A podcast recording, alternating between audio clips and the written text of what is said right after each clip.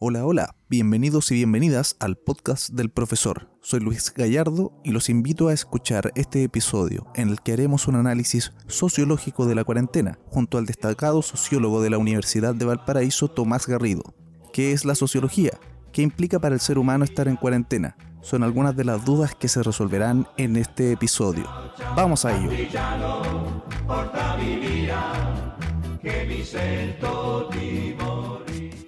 Bueno, comenzamos entonces el décimo primer episodio de este podcast. Nos acompaña Tomás Garrido, destacado sociólogo de la Universidad de Valparaíso, que nos va a ayudar a hacer un análisis sociológico, valga la redundancia, de esta pandemia, de esta cuarentena.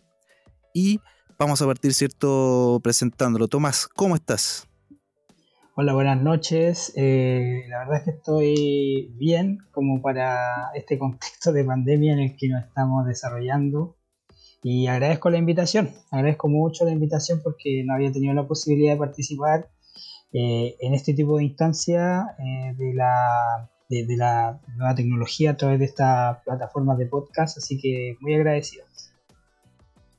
Sí, claro, no, eres bienvenido. Eh, todo punto de vista, cierto, de las ciencias sociales eh, es importante tenerla y gracias por la, por la disposición. Tomás, para entrar en detalle, eh, ¿tú nos podrías dar una explicación para la persona que está escuchando esto y no tiene muy claro qué es la sociología, qué es lo que estudia la sociología? ¿Tú nos podrías hacer un, resumen un poco de tu disciplina, por favor? Em, sí, por supuesto. Mira, eh, es una pregunta bastante común porque la sociología, a pesar de, tener cierta trayectoria importante dentro de la historia de la humanidad, sobre todo desde la revolución industrial hasta ahora, eh, no está muy clara su, su, rubro y en el fondo eh, cómo funciona y qué es lo que estudia dentro de, del común de la gente, a diferencia de la psicología, del trabajo social o de otras ciencias sociales. La historia eh, también, por a La historia, por supuesto. Entonces, eh, parece ser que la sociología es como un misterio. Y la verdad es que eh, es una pregunta que hay que responder porque la idea es que la mayor cantidad de gente entienda la diferencia entre las distintas ciencias sociales.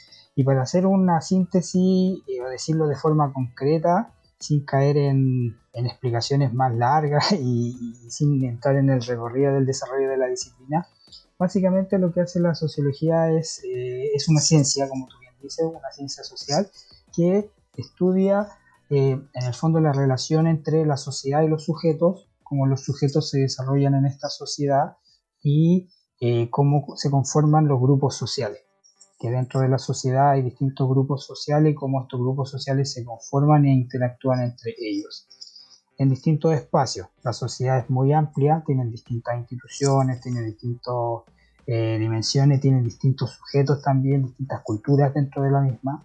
Entonces hoy en día estamos hablando de que todo lo que está dentro de esta esfera o este gran sistema hablando eh, que se llama la sociedad eh, es lo que podemos definir como el objeto de estudio en el fondo de la sociología. Perfecto. Y ahí, precisamente, eh, Tomás, ahí hay, dos palabras que yo creo que nos llevan al punto en el cual nos encontramos todos y todas hoy en día, que tiene que ver con la relación entre sujetos y la conformación, ¿cierto? Y el desarrollo de la vida en torno a grupos. En base a esos dos conceptos, ¿cómo crees tú que afecta finalmente el concepto o todo lo que estructura una cuarentena a, los grupos humanos, a esta relación entre sujetos que estudia tu disciplina? Ya, em, es una pregunta interesante y fascinante porque, como bien sabemos, sobre todo aquellos que, nos gusta la historia, yo no soy historiador, pero me gusta mucho la historia, esta no es la primera pandemia que, que se tiene registro dentro de la, de la humanidad pero sí es una que tiene ciertas características sumamente especiales porque se encuentra en un periodo histórico y de desarrollo humano en el cual eh, tenemos eh, amplio desarrollo tecnológico, amplio, eh, amplio desarrollo de las tecnologías de la comunicación y opciones digitales que antes no estaban ni siquiera en la imaginación de las personas. Vamos a poner un ejemplo una de las últimas de las últimas emergencias sanitarias globales, que no alcanzó estos niveles, pero que sí estuvo en el ojo de, la prensa y también de, de, los especialistas en cuanto a la epidemiología, fue la famosa gripe porcina, de la cual no sé si tienes recuerdo, eh, porque tú eres más joven que yo, por supuesto. Ah, no, no, no, nos saquemos tampoco, no nos llevamos, no nos llevamos por tanto, pero si, si, no recuerdo mal, eh, estamos hablando aproximadamente el año 2008-2009. Exacto, exacto, ese fue como el periodo. Y, y, se recuerda mucho porque hubieron ciertos, ciertos tipos de situaciones similares como histeria colectiva, y, también hubieron un, gran número de contagiados, pero no tantos como en esta oportunidad y la tasa de letalidad por lo menos en Chile no fue tan alta. Pero en aquella época, solamente para recordar eso que fue hace 12, 13 años aproximadamente, eh, todavía teníamos, por ejemplo, eh, sistemas de comunicación rudimentarios basados en tecnología celular de señal de onda, de la que, que podía ser el celular o el teléfono fijo y, mucho mensaje de texto todavía. Exacto, por supuesto. El famoso MMS y SMS. Y eh, hoy en día tenemos la posibilidad incluso de grabar este podcast a distancia, de hacer videollamadas, de, de cuestiones que a lo mejor para los que vimos en su momento la serie Los Supersónicos, los niños que escuchan esto a lo mejor no la conocen, pero la pueden ver que eh, se imaginaba la gente comunicándose por, pantalla, trabajando por pantalla. Incluso también, más o menos tal vez eh, contemporáneo, los consejos Jedi de la película de Star Wars. Ah, también, pues por los programas, claro. Sí, eh, también. No, debía haber utilizado un ejemplo más contemporáneo, pero, pero es como la idea, o sea, la ficción siempre se termina siendo realidad. Y eso es lo peligroso, o sea, eso es lo que estudian el fondo algunas dimensiones de, de las ciencias sociales como la bioética. Entonces hoy en día eh, vemos que esta sociedad no existe solamente en la calle, no existe solamente eh, en los espacios donde tú te encuentras directamente con una persona frente a frente. La sociedad no se ha desarmado o no ha dejado de existir porque estemos en un proceso de cuarentena. Y eso es por una palabra clave que me gustaría entregar que tiene que ver con la comunicación. O sea, mientras los sujetos tengamos la posibilidad de comunicarnos, de interrelacionarnos entre nosotros, eh, independiente del medio, porque el medio físico a través del audio directo o de la palabra escrita es una forma, pero no recordemos que además nosotros estamos interactuando por otro medio físico, que es la fibra óptica, que es las señales de electromagnética por las cuales viajan el, el internet en el entonces, mientras nosotros tengamos un espacio físico en el cual seamos capaces de llevar un mensaje y sea recepcionado por otra persona y esa persona lo pueda decodificar y entender lo que, está, lo que estamos diciendo e interactuar conmigo, la sociedad va a seguir existiendo. Entonces, sí, la sociedad hoy en día está enfrentando un problema y está enfrentando una presión que no teníamos estipulado ni pensado que iba a pasar. Pero curiosamente sucedió en un periodo en el cual se puede echar mano a ciertos recursos y eh, ese distanciamiento social es una palabra que a mí no me gusta porque en el fondo no es distancia social, es distancia física. La distancia social existiría si es que yo no me comunico contigo, si es que yo dejo de tener comunicación y dejo de tener una relación social contigo. Y los lazos de familia, los lazos de amistad, los lazos afectivos, eh, los lazos de trabajo, los lazos laborales, los contratos, etcétera, se han mantenido porque todavía tienen una forma de expresarse eh, mediante la comunicación. Entonces yo creo que sí, es un, es un, contexto bastante complejo. Es un contexto bastante complejo, sobre todo para la gente que, que de alguna u otra forma tiene problemas para lidiar con el encierro y además porque hay una presión adicional, sobre todo en el tema de la cesantía, el trabajo, la necesidad económica alimentaria. Pero desde el punto de vista de, la sociedad en sí mismo, es un desafío que la sociedad está enfrentando, pero que no tiene riesgo en el fondo de, cambiar nuestra forma, nuestro lenguaje, nuestra cultura de hacer las cosas, porque hacia, allá íbamos, hacia la tecnología, hacia lo digital. Entonces, esto en el fondo ha acelerado unos procesos. Eh, por ejemplo, solamente para dar, un, para dar el ejemplo tuyo y de muchos profesores, porque yo trabajo en educación los profesores, las escuelas no se habían desafiado a desarrollar proceso educativo a distancia, porque no, lo encontraban necesario porque la escuela seguía siendo... Y siempre, manteniendo un, y siempre manteniendo un sistema más tradicional. Exacto. Y ahora como que han tenido que eh, las escuelas se han sometido a un estrés, eh, y no o sea, a un estrés como institución, a una presión y han tenido que desarrollarse rápidamente. Y esa presión adicional ha hecho que eh, avancen meses, años incluso, de lo que, que, si no hubiera estado este contexto se hubieran demorado en, avanzar. O sea, lo que estamos viviendo hoy en día hubiera pasado quizás hasta en 10 años más si no hubiéramos tenido una pandemia. Eh, no son cosas buenas, por así decirlo, como decir que, que, bueno que pasó la pandemia, no. Solamente estoy estableciendo el punto de que la sociedad en el fondo está respondiendo eh, de la misma forma en que venía desarrollándose históricamente. No ha cambiado su forma de respuesta. Pero sí, incluso en la desigualdad, que es un tema que a lo mejor podemos hablar un poquito después, porque a lo mejor me estoy alargando mucho en este punto, pero la sociedad. No, no, no, sí, tiene, tiene razón, hay un tema de, desigualdad de condiciones materiales para poder acceder a todo lo que tú comentas, todo lo que esta, esta tecnología finalmente. Me, pasa a mí, eh, que trabajo en un colegio más vulnerable, en el que se conecta aproximadamente un 50% de los estudiantes por curso a distintos experimentos que se han tratado de hacer como consejos de curso o clases, ya que no hay más, no hay más recursos materiales en, los hogares de esos niños para poder acceder a esta tecnología. Así que estoy completamente de acuerdo contigo. Y, y para sumar a eso que estás señalando tú, el tema del teletrabajo también es una relación laboral que no todos pueden tener, o sea, la gente no puede trabajar en el aseo, que es muy importante dentro del sistema sanitario, eh, desde su casa. O sea, todo el sistema sanitario, el sistema sanitario como un, como ente estructural comprende desde la gente que sanitiza la calle y los empleados de aseo, que son muy importantes, hasta eh, las políticas, o sea, los políticos o los entes gubernamentales que toman decisiones ejecutivas respecto a cómo eh, llevar a cabo una política sanitaria, pasando por las farmacias, eh, por, eh, como decirlo también, por los que venden insumos médicos, por todo ese tipo de personas que comprenden el sistema sanitario que está hecho o que debe estar hecho en el fondo para mantener las condiciones sanitarias mínimas para que nos desarrollemos como seres humanos de forma apropiada. Así que no todos pueden llevar a cabo ese tipo de trabajo. Hay gente que tiene que salir seguir trabajando y como te decía, la sociedad responde de la misma forma que lo venía haciendo. Por tanto, la gente más afectada termina siendo evidentemente los más eh, rezagados por el sistema socioeconómico. La gente que tenía más problemas de, de, de, como decirlo, de encontrar trabajo, ahora está peor. La gente que tenía trabajo de precario está peor y la gente que tenía muchos recursos sigue igual, sigue en esa burbuja o sigue en una condición de, de, privilegio que en el fondo hace que, esta pandemia no le esté afectando. Entonces, esta pandemia no y se alejan y se alejan aún más de, aquellos que ya se encuentran distanciados dentro de nuestra sociedad.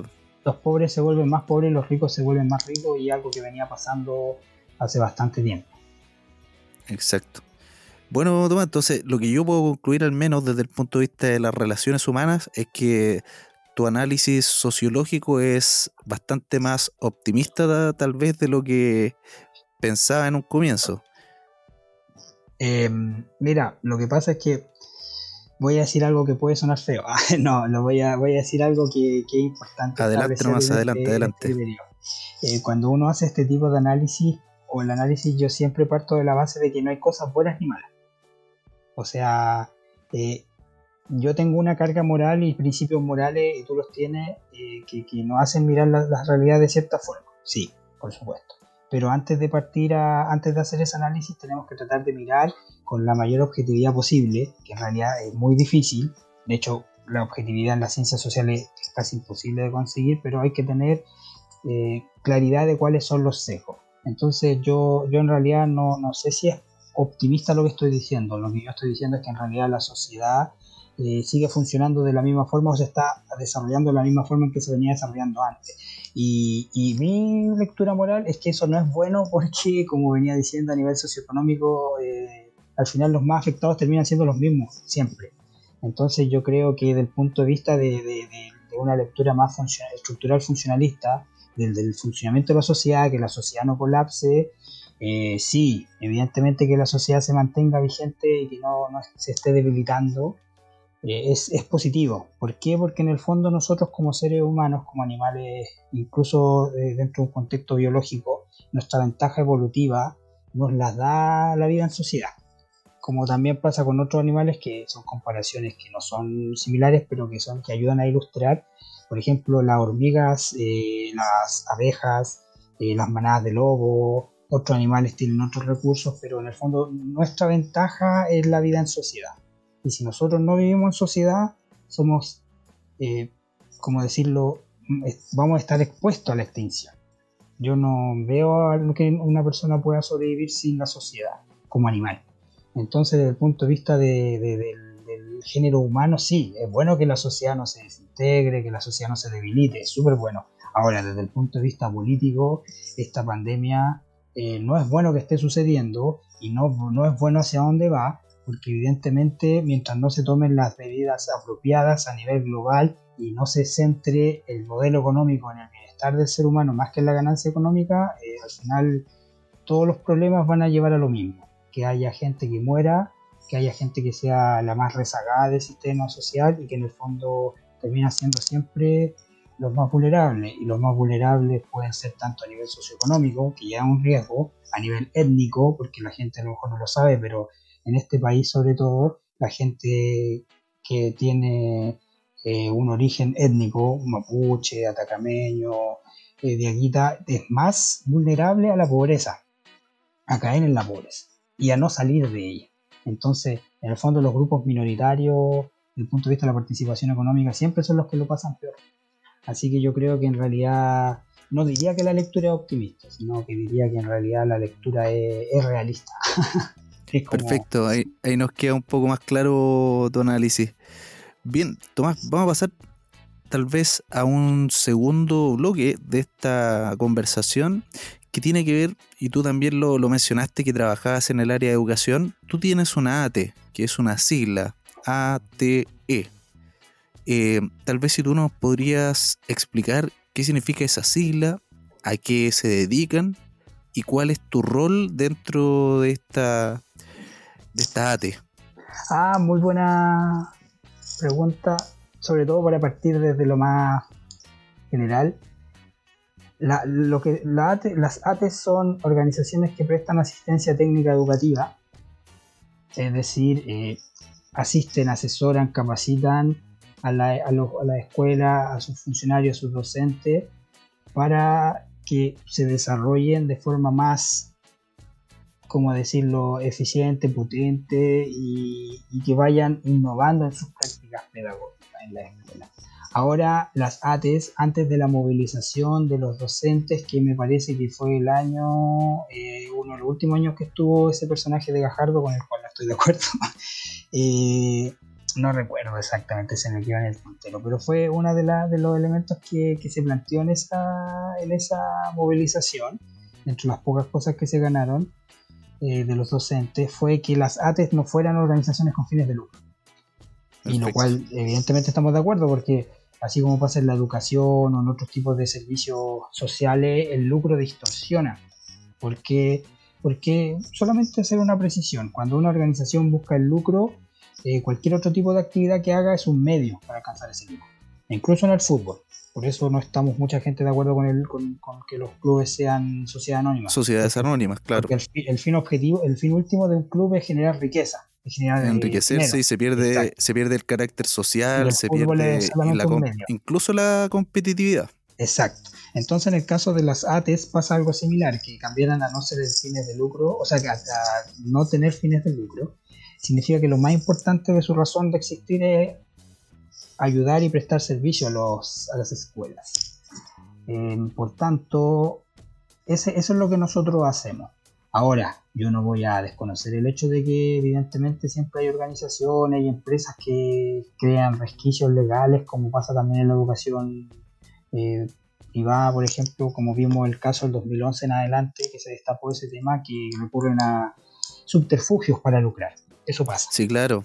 Pero no, eh, entre conglomerados económicos que empiezan a prestar servicios por otros lados, claro. antes, antes, yo, yo lo voy a decir tajantemente, o sea, antes de que, de que se empezara a fiscalizar eso, habían sostenedores de, de, escuelas. Por ejemplo, yo tengo, yo pongo una escuela, un jardín infantil particular, y, y o yo mismo o un miembro de mi familia o un amigo mío pone una ATE y yo le compro los servicios a él y le paso mediante triangulaciones le paso dinero del Estado a esa persona para que se enriquezca. O sea, eso Todo queda dentro del mismo, de la familia, del conglomerado, llámese, llámese como sea, ¿cierto? Ahora, eso sigue pasando, solo que lo que hizo el Estado fue obligarle a que la gente dejara de, hacerlo de forma descarada. que por último claro. pero eso Como ponerle un aviso nomás, oye, nos dimos cuenta. Pero en realidad eh, nosotros vamos por otro rollo, solamente para partir de eso, porque la ATE es cierto, tiene una carga, sobre todo dentro del contexto docente, igual y del contexto escolar, igual fuerte. Eh, nosotros somos como corporación sin fines de lucro, además somos una corporación de profesionales, o sea, somos nueve personas, no, diez personas que hicimos una corporación, hicimos una organización sin fines de lucro en el fondo. Y, lo que está, lo único que tenemos para entregar a, esta organización no es capital en el fondo, nosotros no entregamos capital, no es como una fundación que funciona de otra manera nosotros entregamos trabajo. Entonces nosotros lo que hacemos es prestar servicios profesionales y esos servicios profesionales están destinados a, lo que, a las necesidades de la escuela. Y para ir eh, siendo más, más sintético en las explicaciones, por ejemplo, una escuela, la mayoría de las escuelas en este contexto, eh, antes de este contexto, perdón, estaban trabajando el tema de evaluación formativa. No sé si tú como docente en tu escuela tuvieron la posibilidad de... sí, de todas maneras, ir pasando cierto a una evaluación formativa por sobre lo sumativo y sobre todo fijándose más en las habilidades que tal vez en, el contenido mismo. Exacto. Entonces, eh, ajustar los reglamentos de evaluación acorde al, decreto 67 y eso para la escuela, muchas escuelas requiere un desafío. Entonces, las escuelas con las que nosotros trabajamos, que tenemos relaciones en el fondo profesionales, porque trabajamos con ellos y hacemos servicios que necesitan.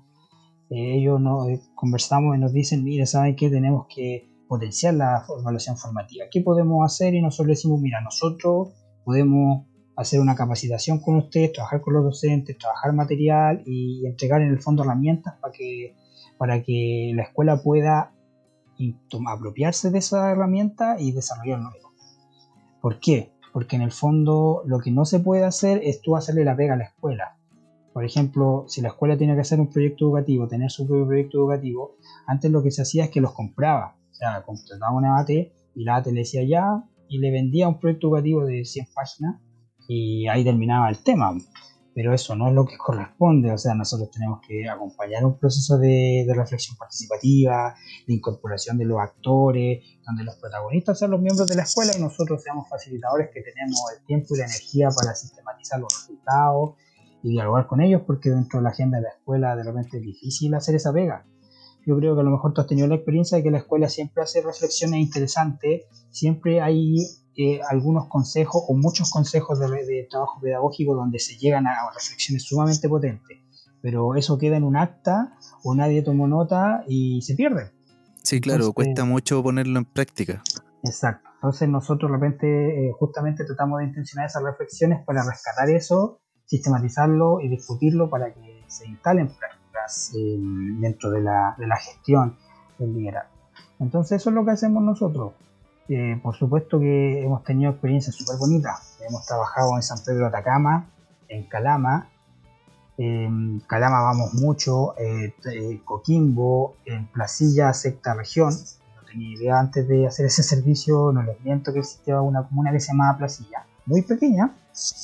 Y, y trabajamos allá con toda la escuela y además de eso, eh, ahora estamos trabajando en Quintero y en Puchunca. Habíamos trabajado varias, varios años y eh, es súper potente lo que nosotros vemos en Puchuncaví porque evidentemente todo el tema ambiental que está pasando ahora, o sea que está... Sí, de todas maneras, se, destapó ahora, pero viene de décadas de contaminación, solamente que se destapó ahora, pero... Exacto.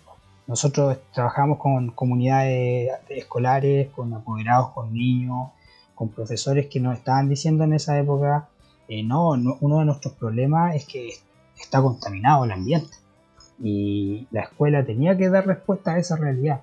Entonces eh, nosotros eh, tratamos de hacer lo que podemos con ello, porque en realidad nosotros no somos ningún ente fiscalizador que pueda ir al Estado y decirle, oiga, sabe que haga algo.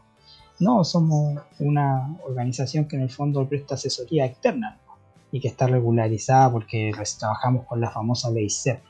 Nosotros recibimos fondos, o sea, nosotros eh, postulamos a servicios y esos servicios se pagan la escuela mediante los fondos CEP. Ahí está. Claro, para que el auditor entienda, es subvención escolar prioritaria. Exacto. Que son fondos que se destinan para proyectos como los que tú estás explicando, como también otro tipo de recursos, herramientas, materiales que a los que pueden acceder los niños a través de estos fondos. Exacto que permiten su tremenda labor que tú nos explicas. Pero, pero todo por ley de transparencia, eso es importante clarificar. Sí, claro, sí, de todas maneras. Por licitación pública. Se, hace un, se tiene un formulario y se tiene que justificar el gasto y todo muy limpio, porque yo también he trabajado y he tenido que pedir fondos CEP y siempre se hace de la manera más transparente posible. Bien, Tomás, te agradezco tu tiempo.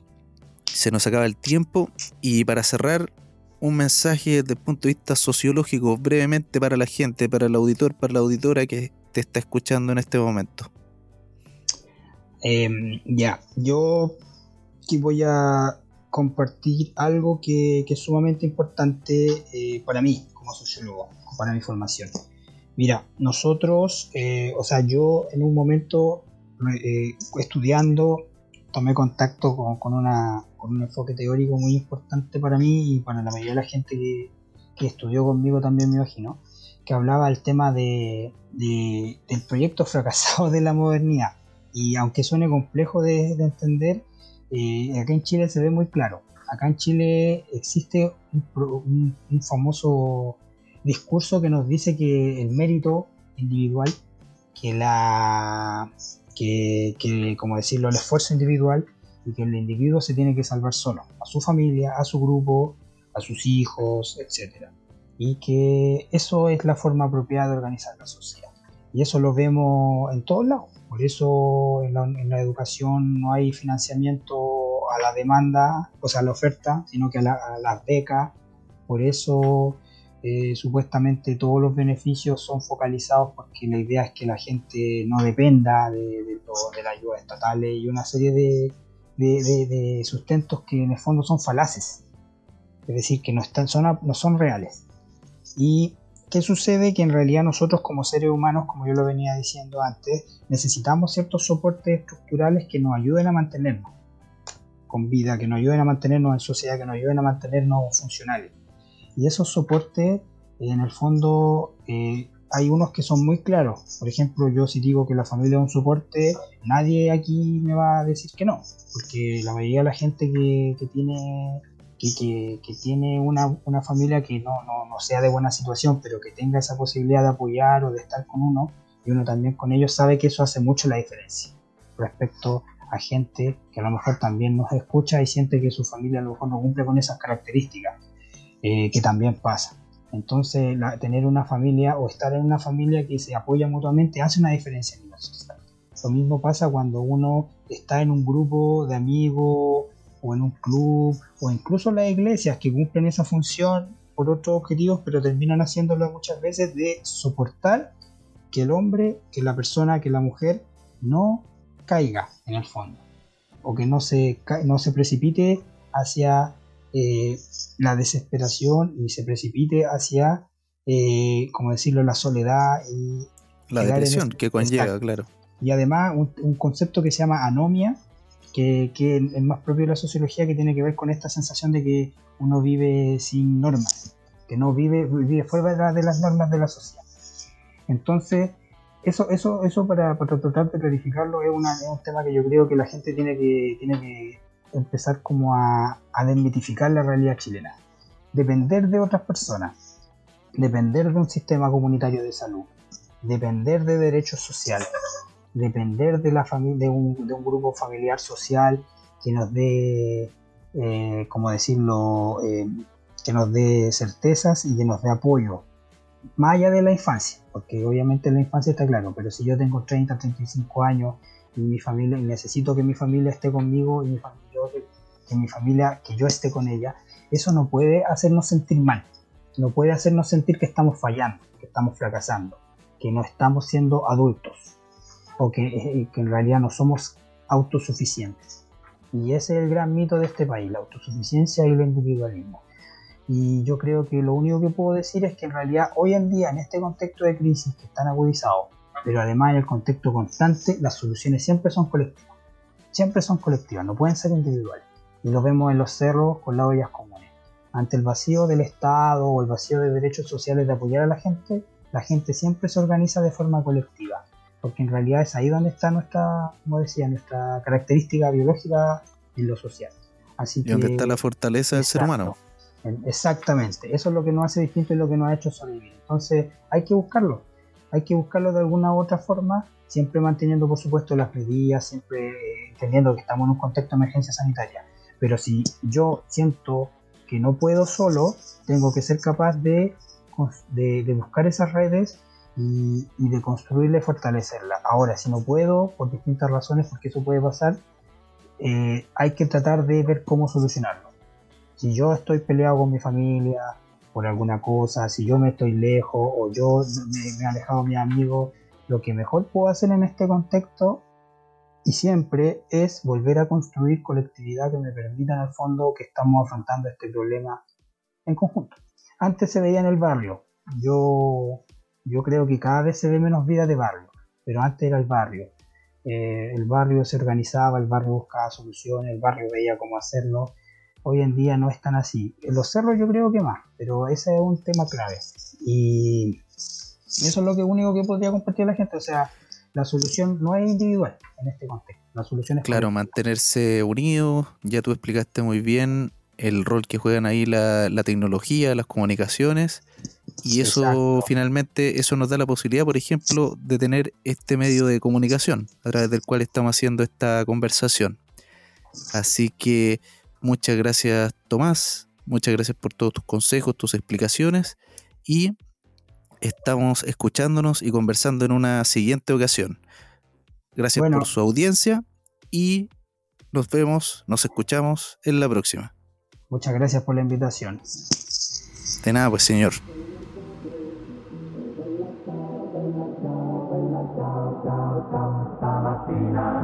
mi sono alzato e ho trovato l'invaso. Oh partigiano, portami via. Oh bella ciao, bella ciao, bella ciao, ciao, ciao. Partigiano, portami via, che mi sento di morire.